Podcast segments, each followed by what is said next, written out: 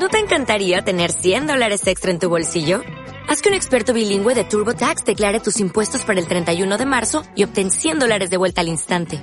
Porque no importa cuáles hayan sido tus logros del año pasado, TurboTax hace que cuenten. Obtén 100 dólares de vuelta y tus impuestos con 100% de precisión. Solo con Intuit TurboTax. Debes declarar para el 31 de marzo. Crédito solo aplicable al costo de la presentación federal con TurboTax Full Service. Oferta sujeta a cambios o cancelación en cualquier momento.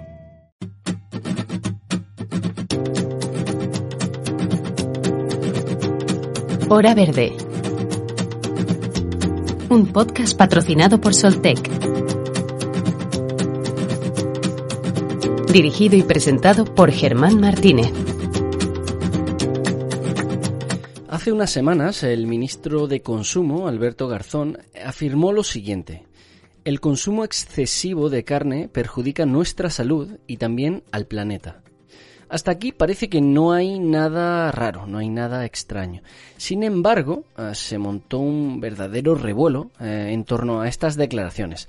Apareció en todos los informativos, eh, se comentó en, en, todas y cada una de las tertulias y fue tendencia en todas las redes sociales. Pero ¿por qué? ¿Por qué sucedió todo esto? Esa afirmación recoge sencillamente otras dos afirmaciones que llevamos muchos años escuchando. La primera la de reducir el consumo de carne por parte de nuestros médicos y nuestras médicas de cabecera, y la segunda, la del riesgo para el planeta, por parte de todas y cada una de las organizaciones que velan por la protección medioambiental. Insistimos, entonces, ¿por qué ese revuelo? ¿Por qué tanto ruido? Obviamente eh, porque es un político y el mundo de la política está tan polarizado que, que bueno, basta con conocer quién ha dicho qué para posicionarnos a favor o posicionarnos en contra. Sin embargo, nuestra intención en Hora Verde es salir de ese ruido y analizar con un poco más de calma cuánto de verdad hay en eso, sobre todo en lo que se refiere a la cuestión medioambiental. Así que básicamente hoy vamos a intentar resolver las siguientes preguntas. ¿Reducir el consumo de carne va de la mano de reducir la contaminación global? ¿Comer menos carne es sinónimo de cuidar más nuestro entorno?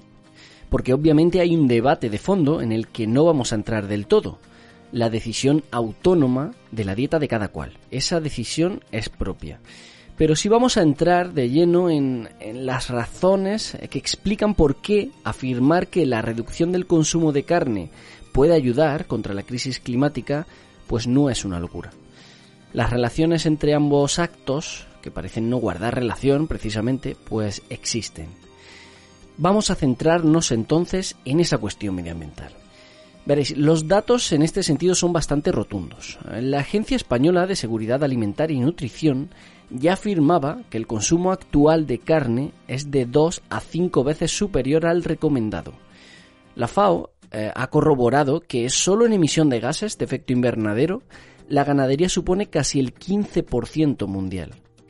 Pero lo más notorio, lo más destacado de todo, es que el mayor consumo y contaminación de agua potable se hace por parte de la actividad ganadera. Una actividad ganadera principalmente intensiva. Un ejemplo, para producir un kilo de carne de vaca se utilizan 15.000 litros de agua. Es una cifra brutal. ¿Quiere decir esto que no debamos eh, comer carne? Pues insistimos nuevamente. Mucha gente ya lo hace y es parte de la solución. Pero no, no se habla de, no consumir carne. Se habla de algo fundamental. Se habla de transformar el modelo de producción de alimentos y de explotación de suelos y agua. De eso es de lo que hablamos cuando tratamos el tema de la reducción en el consumo de carne. O de eso es de lo que queremos hablar aquí, en Hora Verde. De ese, de ese elefante en la habitación. Así que sin perder esa idea de vista, sin entrar en polémicas absolutamente estériles, es, por supuesto, sin pretender dogmatizar ni, ni sentar cátedra de ningún tipo, hoy tratamos uh, con todo el rigor posible la idea de una alimentación vegetal para salvar el planeta. Y lo hacemos con Cristina Rodrigo, directora de Provege España. Cerraremos el programa viajando en un minuto con el escritor David Fishman. Bienvenidos, bienvenidas, Comenzamos.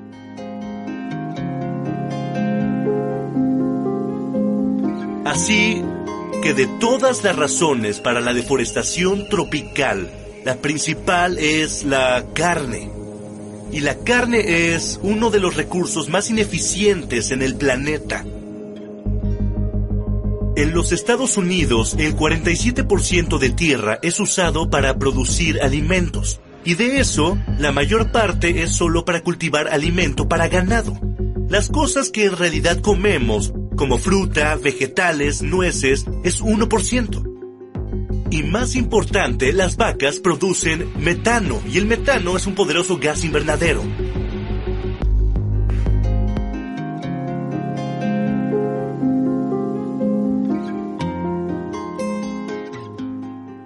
Cristina Rodrigo es la directora de Provec España, una organización que, persigue pues, una mayor conciencia alimentaria y que trabaja por, un sistema alimentario más eh, vegetal y sobre todo más eficiente.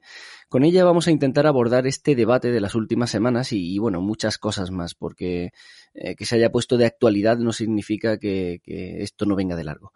Hola Cristina, bienvenida. Hola, muchísimas gracias por invitarme. Gracias a ti por, por atendernos. Eh, Cristina, mm, bueno, la primera pregunta es, es, creo, obvia. ¿Qué es una alimentación vegetal y, bueno, qué tres o qué cuatro argumentos eh, apoyan esa idea de que pues este tipo de alimentación sobre todo es más sostenible, que es lo que nos preocupa aquí en Hora Verde? ¿Y, y por, qué, por qué es mejor para el medio ambiente? Bueno, cuando hablamos de alimentación vegetal, normalmente nos referimos a una alimentación 100% basada en plantas, que debería ser la base de cualquier tipo de alimentación saludable. Es decir, una que se base en cereales, en frutas, verduras, hortalizas, legumbres y frutos secos principalmente cuando hablamos de la necesidad de trasladar nuestro sistema alimentario, transformar nuestro sistema alimentario para hacerlo más sostenible y más saludable también, hablamos de dirigirnos hacia un tipo de alimentación que sea lo más vegetal posible, es decir, lo más basada en este tipo de productos posible. Sobre por qué este tipo de alimentación es, es más sostenible, pues eh, es casi de sentido común, ¿no? Actualmente estamos alimentando animales para que estos animales luego acaben en nuestros platos y nos alimenten o sus productos nos alimenten. Eh, con una alimentación más basada en plantas vamos directamente a la fuente primaria, esos alimentos que están comiendo esos animales y los podemos consumir nosotros. Por lo tanto, mm, la necesidad de recursos, tanto de grano como de agua, es muchísimo menor.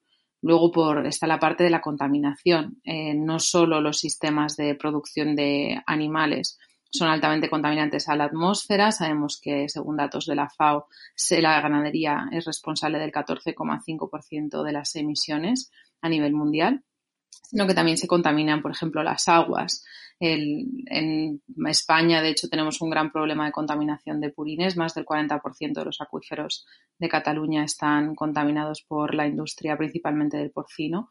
Y, el agua es uno de los bienes más escasos que vamos a tener, así que necesitamos cuidarla lo máximo posible. Sí, de hecho, hace unas semanas eh, nosotros hablábamos aquí de, aguas subterráneas y, precisamente apuntábamos alguno, alguno de esos datos que tú dabas ahora. Em, vamos a ir comentando un poco todo, todo lo que me acabas de decir, eh, pero por comenzar con, con, lo más actual, eh, digamos que pues en los últimos tiempos se, se, ha desatado un debate, fundamentalmente por las palabras de, de Alberto Garzón, el ministro de, de, Consumo.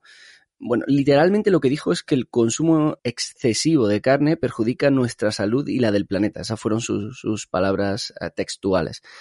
En realidad, mm, por comentarlo contigo, es algo que, ya sabíamos, ¿no? Es decir, los profesionales de, atención primaria, médicos, médicas, ya nos aconsejaban reducir el, consumo de carne en nuestra dieta. Y en cuanto a la otra parte, que es la que, como digo, más eh, abordamos aquí, la medioambiental, también éramos conscientes, eh, o nosotros al menos lo hemos comentado muchas veces, como, como te decía, que la ganadería intensiva es ese principal foco de, contaminación y de consumo de agua. Además, en un país que es deficitario precisamente en agua. Más o menos la pregunta sería ¿por qué algo que, nos dicen mm, los médicos, las médicas, que nos dicen las ONGs ambientalistas, causa tanta sorpresa cuando lo dice un ministro?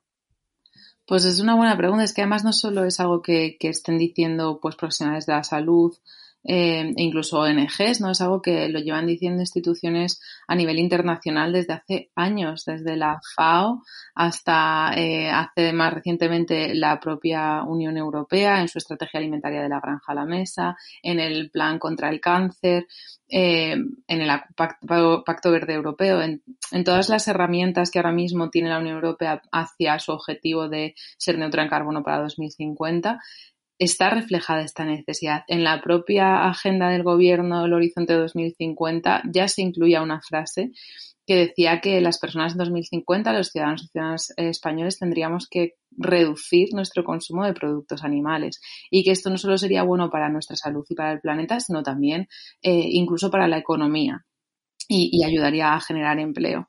Entonces, eh, la sorpresa mm, que, tiene la gente cuando alguien desde el gobierno manifiesta esta necesidad de manera pública, pues la verdad es que no es, no es muy entendible si ha sido siguiendo un poco pues cualquier tipo de comunicación en torno a la emergencia climática. ¿Qué pasa? Que yo creo que aquí se está demostrando una vez más que cuando nos hablan de alimentación, eh, como es un tema también muy cultural en España, y nos tocan como una fibra sensible y es más fácil que saltemos.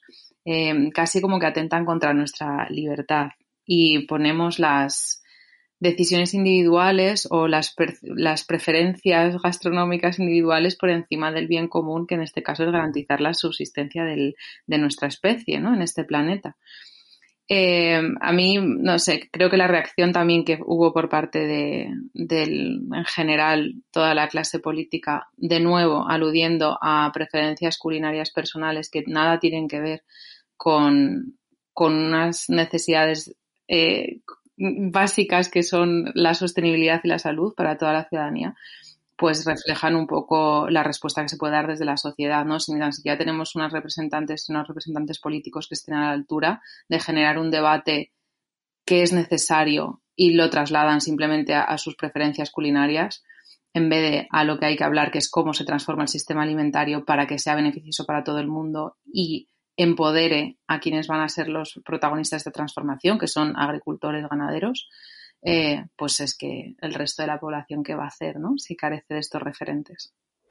Sí, eh, porque además me, da la sensación, eh, ya digo, quizás es una sensación personal, de que a nivel internacional parece, parece otra cosa, o, que un ministro o una ministra de otro país se declare vegetariano o vegano, parece que no genera tanto, tanto revuelo. No, digo que, en España no, no pueda ocurrir, pero me refiero a ese revuelo con, las ah, declaraciones de, Garzón. En este sentido, eh, el pasado fin de semana, me refiero a nivel internacional, se desarrolló la, precumbre de Roma, ¿no? que, entre otras eh, cosas pues ha sentado las bases y, objetivos eh, para la cumbre sobre los sistemas alimentarios de la ONU. Sin embargo, parece que tampoco esto es suficiente. ¿Qué aporta y, de qué carece esta futura cumbre sobre, los sistemas alimentarios?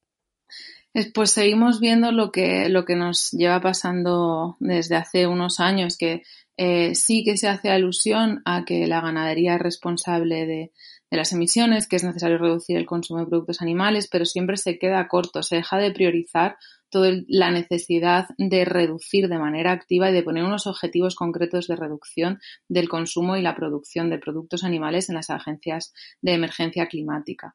Estamos hablando de que no se puede hablar de transformación del sistema alimentario simplemente centrándose en la parte de, cómo cambiar la producción para que sea más sostenible eh, o de cómo reducir el desperdicio alimentario, sino que tenemos que, hablar también de cómo hay que cambiar las dietas, la alimentación a nivel mundial, sobre todo en los países del norte global.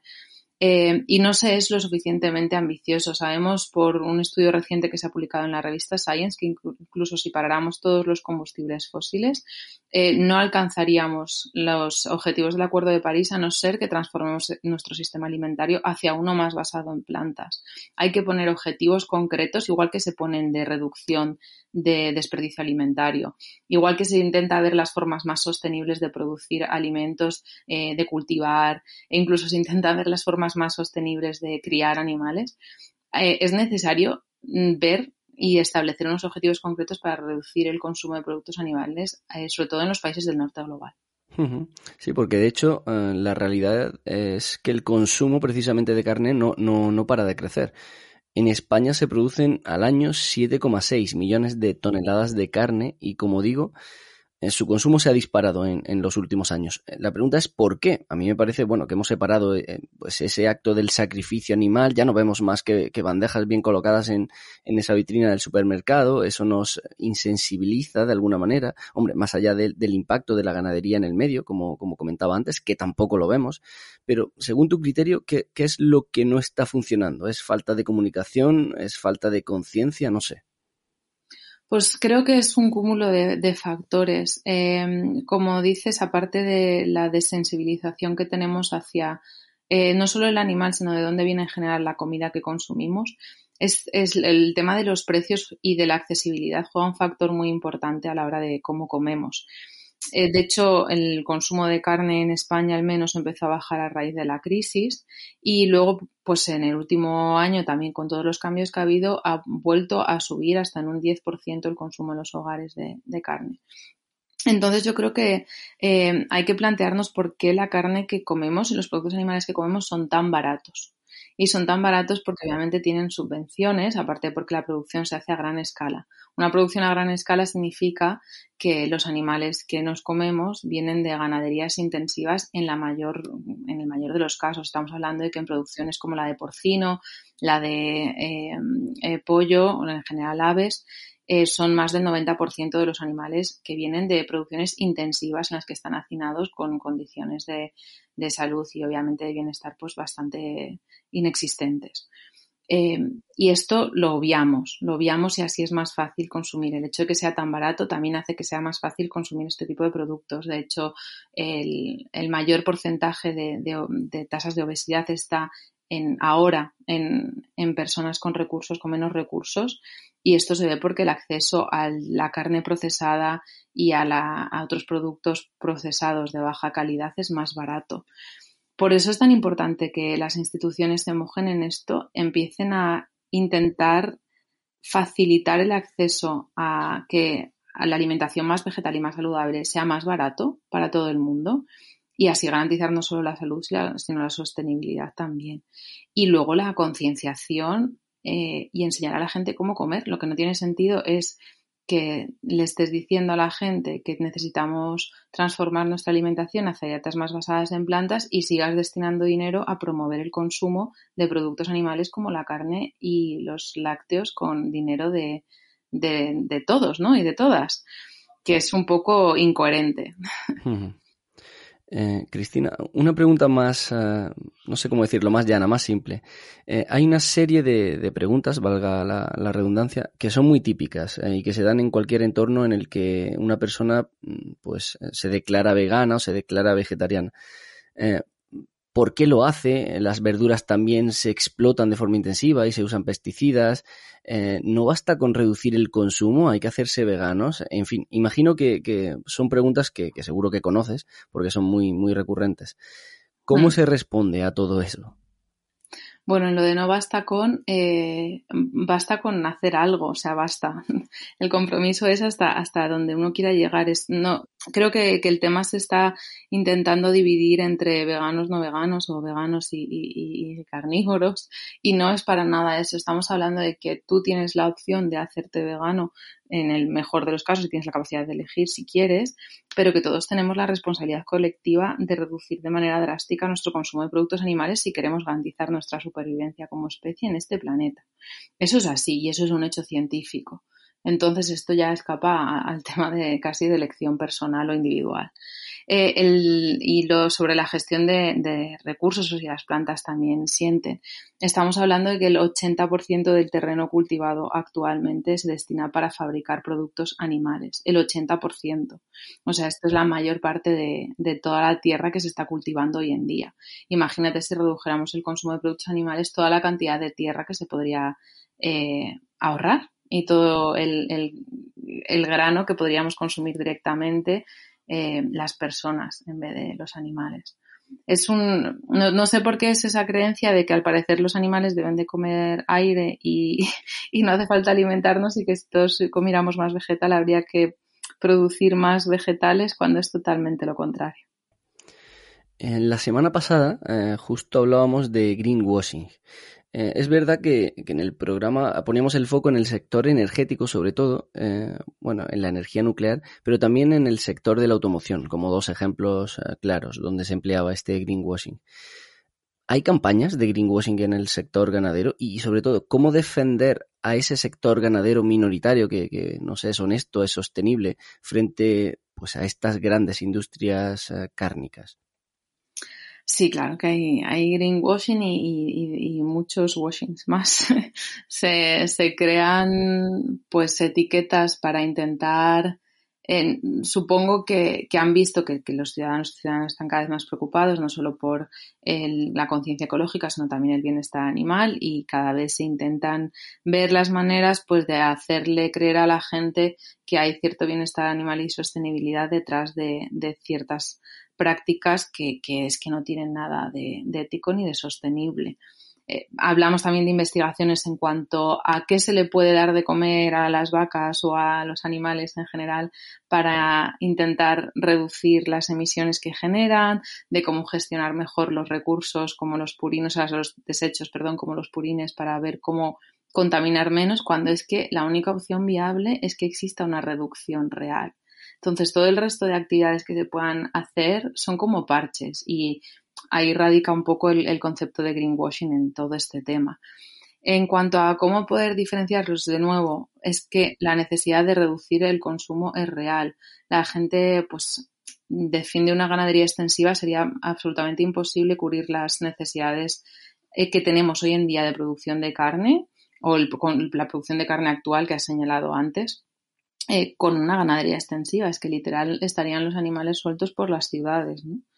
Eh, es necesario que empoderemos a los ganaderos en la transición alimentaria, pero no solo con la mira de vamos a transformar en ganadería extensiva, sino cómo podemos transformar la producción en sí. Y hablar de producción de proteína, incluyendo la proteína alternativa, la proteína de origen vegetal, incluso la proteína de origen cultivado, eh, en este concepto de transformación alimentaria y no solo hablar de ganadería extensiva o intensiva la transformación es muchísimo mayor que esto y, pasa inevitablemente por apostar por una alimentación más vegetal.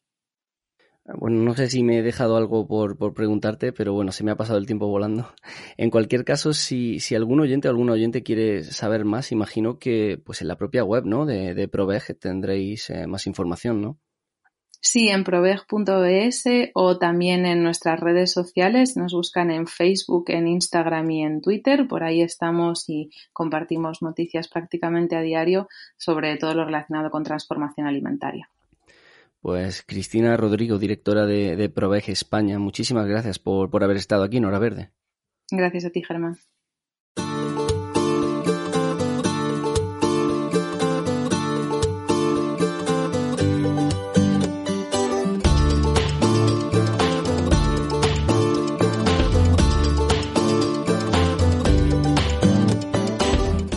Prácticamente todos y todas, en algún momento o en alguna fase de nuestra vida, nos hemos eh, quizá planteado si los alimentos que estábamos comiendo pues tenían algún tipo de, implicación. Implicación me refiero hacia nuestra salud, pero también implicación hacia, hacia los propios animales en este caso. La preocupación sobre su impacto en el medio ambiente, sin embargo, es eh, quizá más reciente. A ver, podríamos decir que a nivel general es algo maduro ya en el siglo XX. Por ejemplo, Einstein ya hablaba de las implicaciones ambientales de una dieta vegetal. Él no comía carne y lo hacía a mediados del pasado siglo XX. Lo cierto es que los datos eh, son, son, todos muy impactantes. Eh, podríamos estar dando datos una hora entera y no dejaríamos de sorprendernos. Así que en esta parte final vamos a intentar seleccionar bien eh, algunos que, bueno, que destacan por encima del, resto. El primero, en España, por ejemplo, cada año sacrificamos unos 70 millones de animales y consumimos 7 millones de toneladas de carne. Bien, estas cifras brutas, por supuesto, eh, nos dicen muy poco. Así que vamos a ir ahondando. En la medicina aconseja consumir entre 200 y 500 gramos semanales de carne, pero también en nuestro país, como ejemplo, consumimos de media más de un kilo.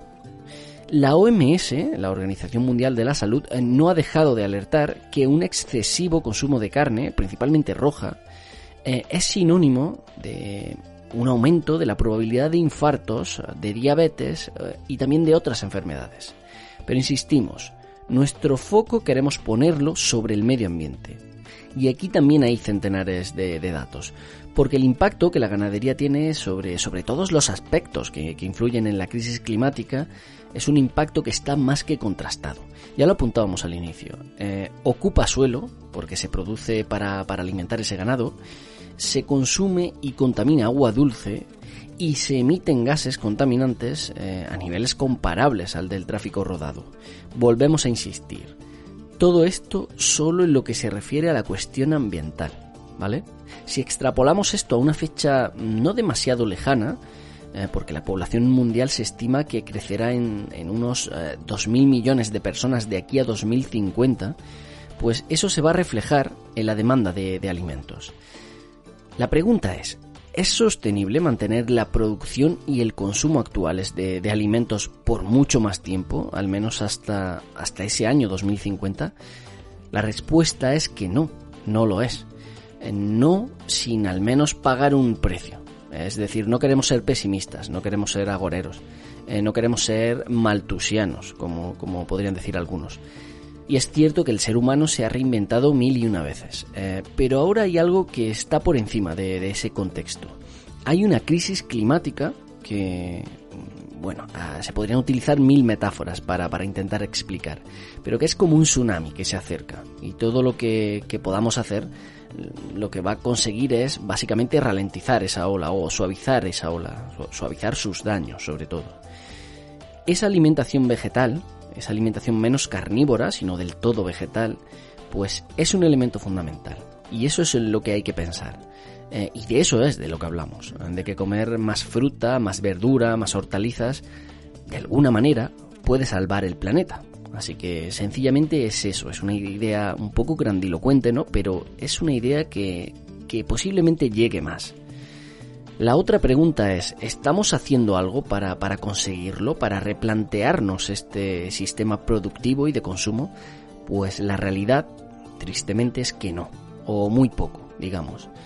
Organismos supranacionales como la Unión Europea siguen destinando más del 30%, ¿eh? el 30%, más del 30% de, de sus presupuestos para el fomento de productos cárnicos no desviemos el tema, no lo llevemos a una crítica al sector productivo cárnico. Eh, no dudamos de, la necesidad, dudamos de la sostenibilidad de ese sistema. Así que vamos a decirlo de otro modo. Si el objetivo es una dieta sostenible, una dieta sostenible como concepto, ese no parece ser el camino. Hay más argumentos, por supuesto. Eh, nos referimos a, apoyar los alimentos de proximidad, sobre todo, y, a potenciar sistemas de, producción sostenibles, eh, principalmente extensivos. Todo lo que sea con tal de paliar la crisis climática. Porque esto va más allá de las declaraciones de un político o del código de conducta de, la Comisión Europea para, una alimentación sostenible, que existe ese código. Todo eso suma y todo eso, bueno, denota al menos que, que los organismos también saben que hay un problema. Pero esto es un concepto mayor, volvemos a recordarlo. Comer y al mismo tiempo estar cuidando el medio ambiente. Bueno, ¿qué se puede hacer? Pues algunos consejos los hemos apuntado a lo largo del programa de hoy no ha sido un programa publicitario a favor del veganismo o del vegetarianismo, mm, o al menos no lo ha pretendido, sino que ha intentado ser un programa mm, que ha pretendido plantear la relación directa entre una dieta vegetal o más vegetal y un cuidado del medio ambiente. Tú puedes comer más vegetales, tú puedes eh, reducir el uso de plásticos, puedes eh, pues, eh, reutilizar envases, también puedes investigar sobre el impacto de, una cadena de suministro o, de una marca en concreto, o puedes comprar marcas eh, comprometidas con, el planeta. Puedes hacer eso o puedes no hacerlo. Pero lo importante es, ser consciente de ello. Más o menos eso es lo que, lo que hemos pretendido. Hay que ser crítico con el sistema productivo y de consumo. Y luego hay que ser coherente y consecuente con, la manera en que, en que nos comportamos o, en que nos desenvolvemos en la sociedad. Son decisiones propias, pero que, insisto, deben ser conscientes y consecuentes. La conclusión de, este hora verde es que, mm, volvemos a insistir, y las veces que hagan falta, una y mil más, eh, es que reconsiderar nuestra dieta es necesario. Es necesario para nuestro futuro como civilización, para, para el futuro de nuestro entorno, del planeta. Así que hay que ser críticos, hay que poner eh, las cartas sobre la mesa. Y no, sabemos que no es fácil, para nadie. Pero lo más difícil de todo, como siempre, es cambiar una idea o ser críticos o críticas con una idea. Así suena hoy nuestro viaje en un minuto.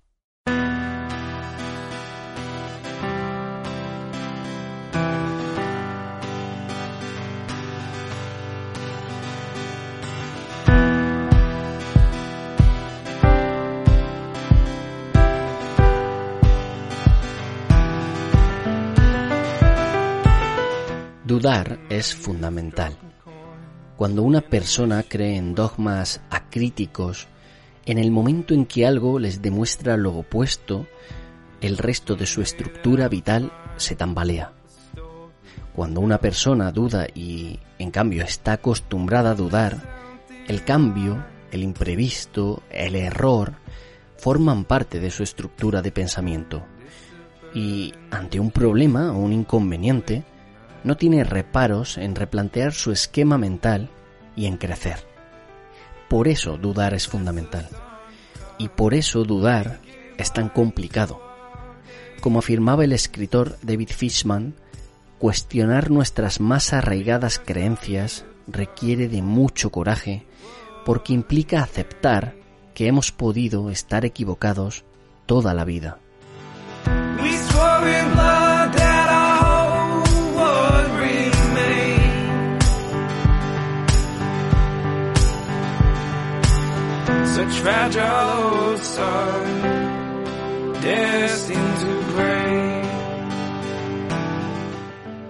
Pues llegamos al final del eh, programa y también al final de la primera temporada de, de Hora Verde.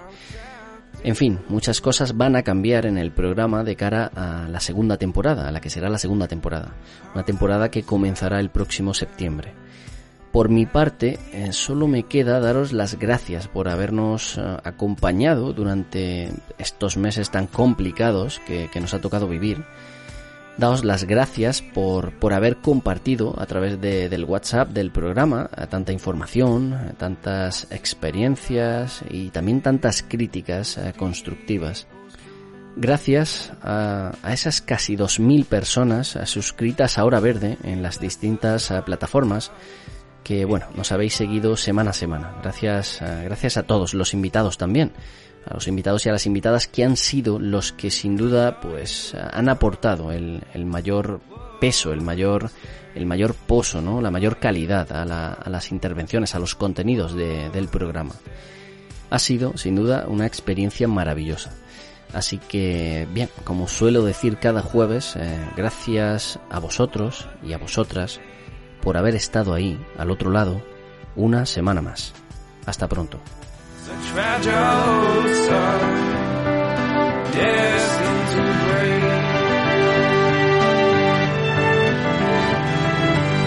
We swore in blood that our home would remain.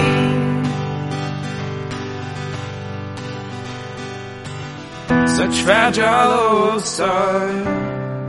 Destined to break.